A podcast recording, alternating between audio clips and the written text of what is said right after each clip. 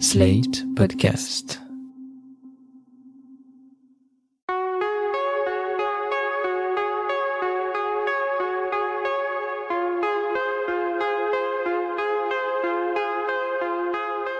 Je m'appelle Thomas Messias, je suis un homme blanc, cisgenre, hétérosexuel, et je crois que le bruit est vraiment le truc qui me fatigue le plus au monde. C'est pourquoi de façon fort logique, j'ai décidé de devenir prof et d'avoir plein d'enfants. Vous écoutez Mansplaining épisode 89. Les hommes font trop de bruit et on n'en parle pas assez. Un podcast slate.fr. Est-ce que les décibels sont genrés? Camille Test pense que oui. Elle en a fait un post Instagram que j'ai parcouru de slide en slide en n'arrêtant pas de me répéter. Trop vrai. Camille Test est prof de yoga féministe. En tout cas, c'est ce que dit la première ligne de sa bio Insta. Mais si on me demandait de la décrire, moi j'ajouterais activiste et militante. Parce que c'est le genre de meuf qui fait bouger les choses, que ce soit dans les retraites spirituelles et engagées qu'elle organise, ou via les contenus hyper pertinents qu'elle crée et qu'elle poste sur notre bon vieux World Wide Web. Et donc, récemment, elle s'est fendue d'une publication nommée Le bruit des hommes. Et c'est ce qui m'a donné envie de l'inviter dans Mansplaining. Voilà d'où sont parties ses observations. Moi, j'habite dans un village du Vexin, donc c'est vraiment la campagne euh, en Île-de-France, dans les alentours de Paris, mais vraiment la deep campagne. On est 800 habitants, donc euh, on est vraiment pas très nombreux. Et j'y organise des retraites de yoga. Euh, donc l'idée, c'est vraiment de proposer un espace de calme et de sérénité, notamment pour des femmes, parce que ce sont, mais pas que, mais ce sont des retraites féministes. Donc l'idée, c'est vraiment de s'extraire un peu du monde, y compris du patriarcat. Et ce qui est hyper intéressant, c'est que alors même qu'on est dans un village très calme, normalement on est très proche d'un parc naturel, on est vraiment euh, au cœur de la nature, entre la Seine et des coteaux euh, magnifiques avec des arbres et des chemins. Euh, et ben en fait, même dans ce contexte-là, on est rappelé au bruit et aux hommes parce que les bruits qui sont faits et qui dérangent entre guillemets notre tranquillité sont pour l'immense majorité d'entre eux euh, des bruits d'hommes. C'est-à-dire que ça va être euh, euh, des mecs qui passent sur des grosses motos hyper bruyantes parce qu'ils font toutes les routes du Vexin qui sont par ailleurs des routes magnifiques. Ça va être donc là pour le coup plutôt des motos de route. Ça va être des motos de trial je crois qu'on dit comme ça. Enfin des petites motos de qui servent plutôt à aller dans des chemins escarpés de forêt. Des gros quads évidemment ça va être aussi des cyclistes qui passent vraiment en peloton euh, devant chez moi et qui se hurlent des informations les uns les autres euh, euh, avec une espèce de manière en fait d'occuper l'espace sonore qui est dingue par rapport au fait qu'on est dans un petit village hyper tranquille. En fait, à chaque fois qu'on est un peu moins tranquille, ça va être du fait du fait des mecs quoi. Une fois n'est pas coutume, on va se permettre un petit not all men, que Camille s'autorise d'ailleurs elle-même en faisant la distinction entre les bruits nécessaires et les bruits superflus. Par exemple, les ouvriers qui construisent un immeuble dans ma rue depuis des mois et des mois ont tendance à me casser les oreilles, mais c'est inhérent à leur métier, et je ne crois pas qu'ils pourraient faire moins de bruit, même s'ils le voulaient. D'ailleurs, ils sont sans doute les premiers à en souffrir. Bref, ces ouvriers étant tous des hommes, en tout cas sur le chantier dont je vous parle, on pourrait aussi parler de bruit masculin, mais pourtant, ça n'a rien à voir. En fait, ce qui est intéressant, c'est de se dire, alors même qu'on a des bruits nécessaires, où, il y a beaucoup de choses euh, dans notre société qui sont déjà bruyantes de manière nécessaire, euh, pourquoi est-ce que dans nos loisirs, on continue à faire du bruit, quoi, tu vois? Et pourquoi est-ce que les loisirs des mecs, bah, c'est euh, la moto, le machin, enfin, voilà, tous les trucs qui font du bruit, alors que bah, les nanas, en général, après, c'est une dichotomie un peu basique que je fais, mais vont choisir des activités bien plus calmes, quoi, tu vois. Pas de dichotomie, mais tout de même, dans son post Instagram, Camille Test cite un chiffre que j'ai retrouvé dans un article du journaliste du monde.fr Olivier Rasmont, qui affirme que 92,4% des pilotes de deux roues motorisés sont des hommes. Alors en fait, ce chiffre ne se base que sur une observation réalisée par le journaliste lui-même sur un peu plus de 600 de roues, mais fort heureusement, il cite aussi une étude réalisée en Ile-de-France en 2010, plus inattaquable celle-là, qui évoque un pourcentage de 87% d'hommes chez les utilisateurs et utilisatrices de motos et de scooters, ce qui est de toute façon déjà énorme toutes les femmes que je connais qui font de la moto, c'est plutôt des nanas qui vont faire de la moto avec leur mec. Donc c'est quand même assez rarement un loisir juste de femmes. Et par ailleurs, euh, c'est vrai que je pense que le, fait que les mecs soient attirés par la moto euh, plus que les femmes, c'est que ça évoque tout un imaginaire euh, de puissance, les gros moteurs, imaginaire dans lequel les femmes ont, je pense, moins besoin d'aller creuser. Et puis je pense qu'il y a aussi, en tout cas pour la moto de type voyage, enfin moi devant chez moi, je vois beaucoup passer des mecs sur des grosses BM ou potentiellement potentiellement tu sens qu'il voyage pour plusieurs jours. Bah, le côté un peu road trip, un peu baroud, euh, c'est encore une fois très masculin comme univers. Enfin, c'est vraiment euh, Jack Kerouac, euh, moi sur la route avec la nature et tout. Enfin, tu vois, c'est une vibe. Il y a évidemment plein de femmes qui font ça et moi j'adore voyager donc je me reconnais aussi là-dedans. Mais mais quand même, c'est un imaginaire que je trouve est plus valorisé chez les hommes cis quoi. Le bruit s'ajoute donc à la longue liste des choses valorisées chez les hommes cisgenres et décriées chez les autres. Et il n'y a évidemment pas que la moto qui soit concernée. Les exemples sont nombreux et variés. Le samedi après-midi, dans certaines grandes villes et dans d'autres moins grandes, on peut par exemple observer des groupes de jeunes hommes et ou de jeunes femmes, la mixité est rare mais elle est possible, qui célèbrent un enterrement de vie de garçon ou de jeune fille. Le tout dans la joie, l'allégresse, l'absence de complexe et parfois en la présence d'alcool. Eh bien le regard sur les groupes masculins n'est pas le même que celui qui est porté sur les groupes de filles. Pour résumer, les uns sont considérés comme de bons vivants qui aiment la fête et les bons moments entre potes, quand les autres sont immédiatement pointés du doigt ou toisés avec mépris. Idem pour les terrasses de café, un lieu que j'ai souvent observé et qui a d'ailleurs été l'un des points de départ du livre que j'ai écrit, À l'écart de la meute, qui parle des groupes d'amis masculins. Camille Test sur les terrasses euh, de café ou les terrasses de bar, les, enfin quand on tend l'oreille, les gens qui font du bruit, parce que ça peut être assez bruyant une terrasse, euh, ce sont majoritairement les mecs. Euh, quand des nanas commencent à monter un peu trop le son, tout le monde va les regarder un peu genre c'est qui c'est. Je qu'il y a des expressions de tirées du, de, la qualification des animaux. On parle de des nanas qui piaillent, des nanas qui, enfin voilà, c'est tout de suite c'est tout de suite plutôt jugé. Euh, donc il y a une espèce de norme qui fait que c'est plus dur de faire du bruit en terrasse euh, euh, quand on est une femme, alors que les mecs qui regardent des matchs de foot ou qui se gueulent des blagues d'une table à l'autre, il y a aucun problème. Moi, je le vois beaucoup hein, dans, dans, mon village, mais c'est pareil, c'était pareil quand j'habitais en ville. on peut être à une table avec un groupe de mecs à droite, un groupe de mecs à gauche, pour peu qu'ils se connaissent ou à peine qu'ils soient croisés aux toilettes, ils vont s'autoriser sans aucun problème à se gueuler des, blagues d'une table à l'autre, alors même que bah en fait toi t'es au milieu avec ton café que t'as pas forcément envie d'avoir tes deux oreilles euh, remplies de leur bruit quoi. Donc c'est euh, c'est assez ouf en fait cette espèce de légitimité à exister par le bruit euh, dans l'espace public. Moi ça me ça m'impressionne en fait. Les beaux jours revenant, Camille Test s'est récemment installée en terrasse avec une amie. Et ce jour-là, constatant une fois de plus à quel point le bruit des hommes pouvait être envahissant, elle a décidé d'agir je me suis vraiment levée euh, de ma table euh, d'une manière vraiment très euh, douce et gentille. Enfin, j'ai caricaturé ce truc-là d'être vraiment la petite nana super sympa, super douce. Excusez-moi, monsieur, est-ce que par hasard vous pensez que ça serait possible de parler un tout petit peu moins fort? Parce qu'en fait avec mon ami on s'est pas vu depuis longtemps. Enfin, vraiment, je me suis retrouvée à me justifier de pourquoi ça serait cool que je puisse entendre ma propre voix dans une conversation. Et et en fait, c'était rigolo parce que la réaction qu'il a eue, elle était, euh, elle était un petit peu, enfin, il y avait comme un bug dans le système, un bug dans la matrice. C'est-à-dire que euh, il a complètement euh, perdu ses mots et à la fois il était pas énervé mais en même temps il était pas sympa. Il était vraiment dans un état un peu second et, il réagissait vraiment en disant bah, bah, bah, bah non mais bah, ah, eh, bref. Et puis finalement il s'en est sorti avec une pirouette en rigolant et en disant euh, oh là là c'est la première fois qu'on me dit ça en 50 ans c'est la première fois qu'on me dit de me taire. Euh, il en a fait des tonnes en faisant encore plus de bruit. C'est ça qui est dingue c'est que du coup il en a profité pour prendre encore plus d'espace et en répétant que c'était vraiment la première fois qu'on lui disait de bah, de parler moins fort, quoi. Et moi, j'ai trouvé ça dingue parce que je pense que c'est vrai, en 50 ans, personne n'a dit à cet homme de parler moins fort. C'est ouf la légitimité du bruit des mecs dans l'espace public euh, de ce point de vue, quoi. Là aussi, c'est un phénomène que l'on peut constater dans plein de domaines. Lorsqu'on fait remarquer à des hommes, a fortiori blancs, cisgenres et hétéros, que leur comportement dérange, ils semblent immédiatement tomber des nues. Comme s'ils ne se rendaient absolument pas compte de la place qu'ils prennent. Je pense que parfois, c'est totalement surjoué et qu'ils savent très bien ce qu'ils font. Mais je pense aussi qu'à d'autres moments, c'est bel et bien le cas. Ils découvrent pour la première fois que leur attitude n'est pas neutre. Le statut de privilégié, c'est ça. On peut agir et s'exprimer comme on le souhaite, sans se poser de questions, et avec la certitude que notre manière d'être est parfaitement normale et que tout le monde pourrait faire comme nous sans problème.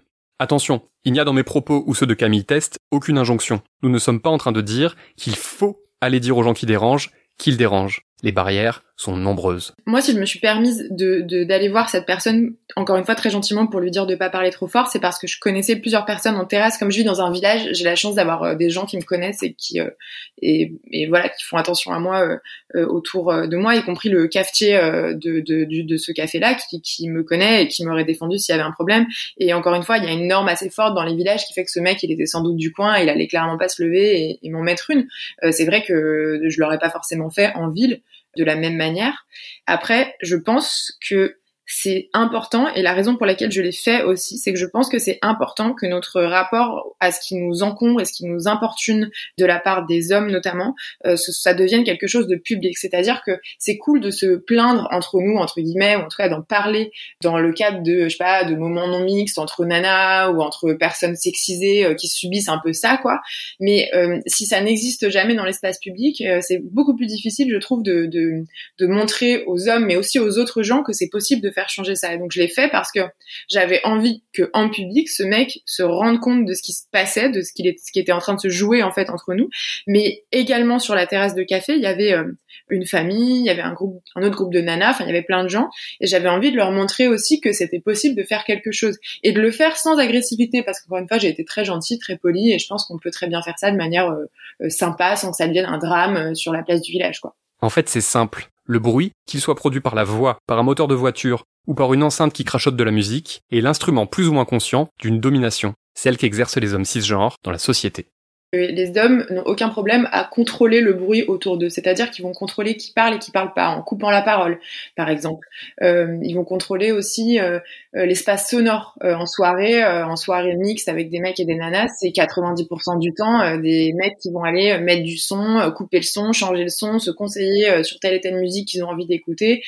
ça va être beaucoup plus difficile pour une nana d'aller passer derrière les platines. Pas forcément parce que les mecs l'en empêchent, mais parce qu'en fait c'est impossible d'aller passer du son dans une soirée où il y a des où il y a des mecs autour de soi parce que parce que ça fait peur en fait tout simplement. Dans le monde du travail, c'est la même chose, c'est beaucoup plus difficile pour une femme de parler dans une réunion et surtout quand on est une femme jeune. Enfin moi j'avoue que avant j'étais journaliste et euh, parler en conférence de rédaction devant des mecs euh, euh, c'était très très compliqué.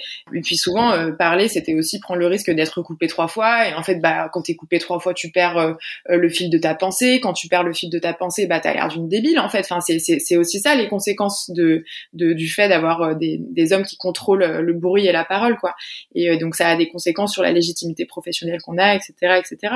Nous en parlions avec Rokhaya Diallo dans l'épisode 48 et avec Audrey Voal dans l'épisode 79. La parole est un outil tellement puissant pour pérenniser cette domination et empêcher les femmes de prendre la place qui leur revient. Mais cela ne vaut d'ailleurs pas que dans le monde du travail ou en société. C'est aussi le cas dans le couple, en tout cas le couple hétéro. Et puis, je dirais que dans l'espace plus intime, c'est la même chose. Il y, a, une espèce de manière euh, dans les couples hétéros, par exemple, euh, pour les hommes, de contrôler ce qu'on a le droit de dire ou pas, parler des émotions ou non. Enfin, moi, j'ai été dans des relations, euh, Dieu merci, j'en suis sortie, mais dans des couples où il fallait pas trop parler de ses émotions, il fallait pas trop parler des trucs. ah bah non, là c'est pas le moment. Ah bah non, on peut pas parler de ça. Ah bah non, tu parles pas correctement parce que t'as élevé la voix, Camille. Donc du coup, j'écoute plus ton propos. Enfin, cette espèce de manière de contrôler la voix de l'autre, pour moi, c'est quelque chose de profondément euh, euh, masculin. Et c'est rigolo de voir qu'en face, quand euh, les femmes ou en tant, enfin voilà, les personnes qui subissent ça reprennent, essayent de reprendre un petit peu le pouvoir sur sur ça, justement, sur le bruit, sur le fait de de, de pouvoir avoir une parole libre. la réaction en face, elle est directe. On essaye euh, de nous faire taire, on essaye de décrédibiliser nos paroles, euh, on dit jamais les choses comme il faut. Attention les féministes, faut pas parler comme ça parce que là euh, c'est contre-productif, faut pas vous énerver parce que si. Alice Coffin, faut parler différemment sur un plateau télé parce que du coup c'est pas entendable. Enfin voilà, contrôler la manière en fait dont on arrive finalement à sortir notre parole, elle est, elle est dingue quoi.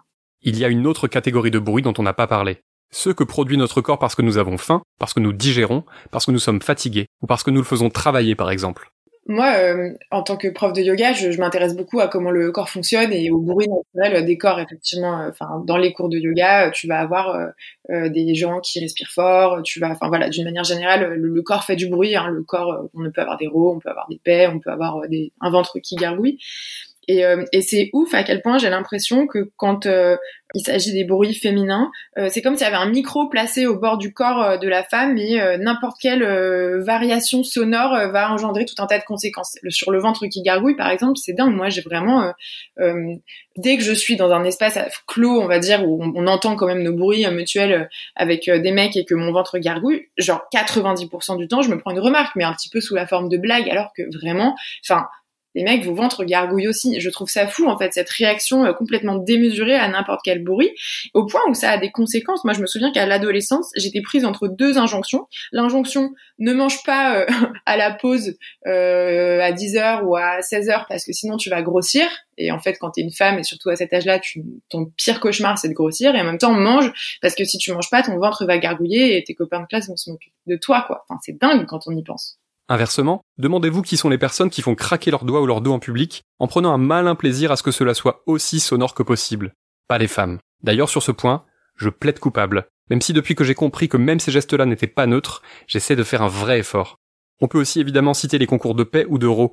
Ce sont des pratiques typiquement masculines, à tout âge ou presque, et lorsque vous croisez la fille qui assume de péter ou de roter de façon aussi bruyante que les garçons, alors elle est source de dégoût, ou parfois de fascination. En tout cas, elle n'est pas considérée comme la semblable du reste des membres du groupe. Dans son post Instagram, Camille Test prend également le temps de préciser que le bruit des hommes est nettement plus toléré s'il provient de mecs blancs et aisés plutôt que d'hommes racisés issus des classes populaires par exemple. On est dans le deux poids, deux mesures. Il y a un deux poids, deux mesures dans la manière dont on, apprécie ou non euh, le bruit des hommes dans la société. Dans, l'espace urbain, euh, enfin un mec... Euh, un groupe de mecs blancs euh, qui dans un bar le soir qui a bu un peu de pinard, un peu de rouge, qui fait du bruit, on va trouver ça marrant. Euh, c'est la vie parisienne, euh, euh, la vie des terrasses, c'est là, c'est Paris quoi, tu vois. Et quand ça va être un petit un petit groupe de mecs racisés, tout de suite ça va être attention en sauvagement, vraiment ils respectent pas la tranquillité française quoi. C'est et, et c'est des réflexes qu'on peut tous et toutes avoir et je pense que c'est important effectivement de de les avoir en tête quitte à juger le bruit des hommes et à être saoulé par ce bruit. Et moi, c'est mon cas. Euh, soyons saoulés par le bruit de tous les hommes et, et, commençons par les hommes qui ont le plus de pouvoir euh, pour en faire sans être euh, importunés. Ce qui est cocasse, c'est que lorsqu'on observe ce que les films ou les séries ont pu nous dire à ce sujet, on réalise qu'ils ne reflètent pas du tout ce constat. On véhicule énormément le cliché de la femme hystérico-bruyante, ce que j'évoquais déjà dans l'épisode 87 à propos d'Indiana Jones et le Temple maudit. Alors que quand les héros de films font du bruit, par exemple quand ils détruisent toute la ville pour sauver la veuve et l'orphelin, c'est censé nous réjouir, et uniquement nous réjouir. J'ai trouvé deux exemples d'œuvres dans lesquelles des individus luttent contre le bruit fait par leurs semblables. Et tenez-vous bien, ce sont des exemples dans lesquels les personnes exaspérées sont des hommes, alors que l'objet de leur agacement n'est bien souvent pas genré. Souvenez-vous de cet épisode de la série Girls de Lena Dunham, dans lequel Ray, le cafetier, décide qu'il n'en peut plus des automobilistes qui klaxonnent dans les bouchons et décide d'essayer d'y faire quelque chose.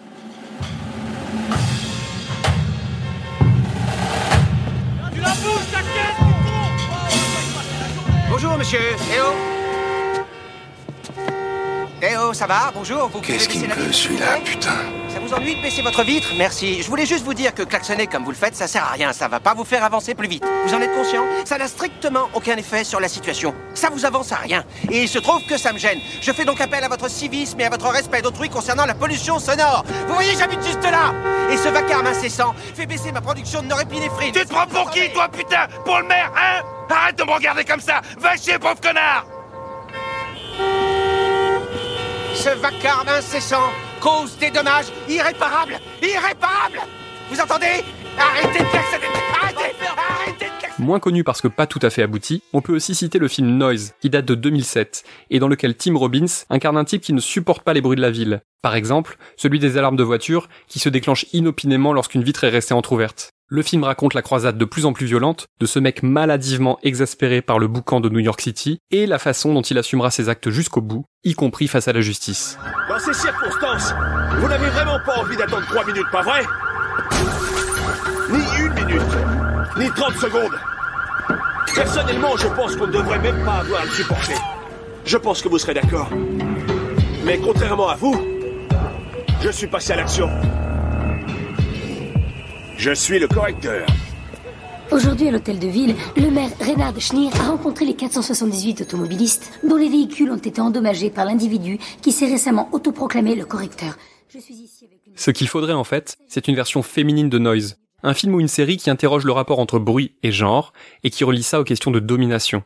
En tout cas, pas une énième œuvre dans laquelle le justicier épuisé serait encore un homme.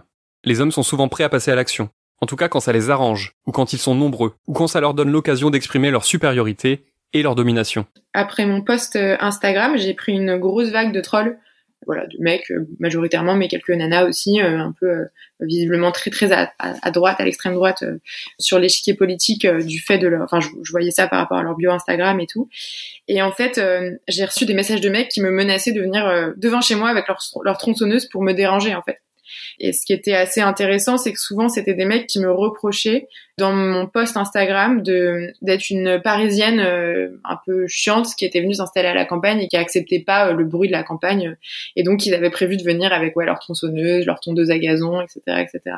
Et ça, je trouve qu'à la fois c'est intéressant parce que ça veut dire que ça a pu être vécu comme un peu une violence de classe, genre la, la parisienne qui vient emmerder euh, les gens tranquilles de la campagne. Donc, donc je trouve que c'est intéressant et c'est entendable aussi parce que je sais pas évidemment pas ce que j'ai voulu dire, mais voilà, je trouve que c'est c'est important aussi euh, euh, quand on fait un, un poste comme ça de, de, faire bien attention à pas euh, exercer quand même une violence classiste. Bref, mais surtout ce qui, ce qui est intéressant, c'est que c'était vraiment des menaces. Enfin, des mecs m'ont menacé de venir avec une tronçonneuse pour un. Enfin, je, je trouve ça fou quoi, en fait, de faire ça avec leur nom, parfois en commentaire. Enfin, je veux dire de manière assumée quoi. Petite suggestion, messieurs. Posons nos tronçonneuses écoutons davantage les meufs, et demandons-nous à quel point nous aussi, même si de prime abord nous n'en sommes pas persuadés, nous participons à cet aspect-là de la domination masculine. Et pas seulement à celui-là. C'était Mansplaining. N'hésitez pas à vous abonner au podcast sur votre plateforme favorite, à mettre des cœurs et des étoiles, et à laisser des commentaires. Vous pouvez aussi écrire à mansplaining@sled.fr ou nous contacter via le compte Instagram Mansplaining Podcast. Mansplaining est un podcast de Thomas Messias, produit et réalisé par Sled.fr, sous la direction de Christophe Caron et Benjamin Septem-Ours. Montage, réalisation, Mona Delahaye. À dans 15 jours, pour l'épisode 90.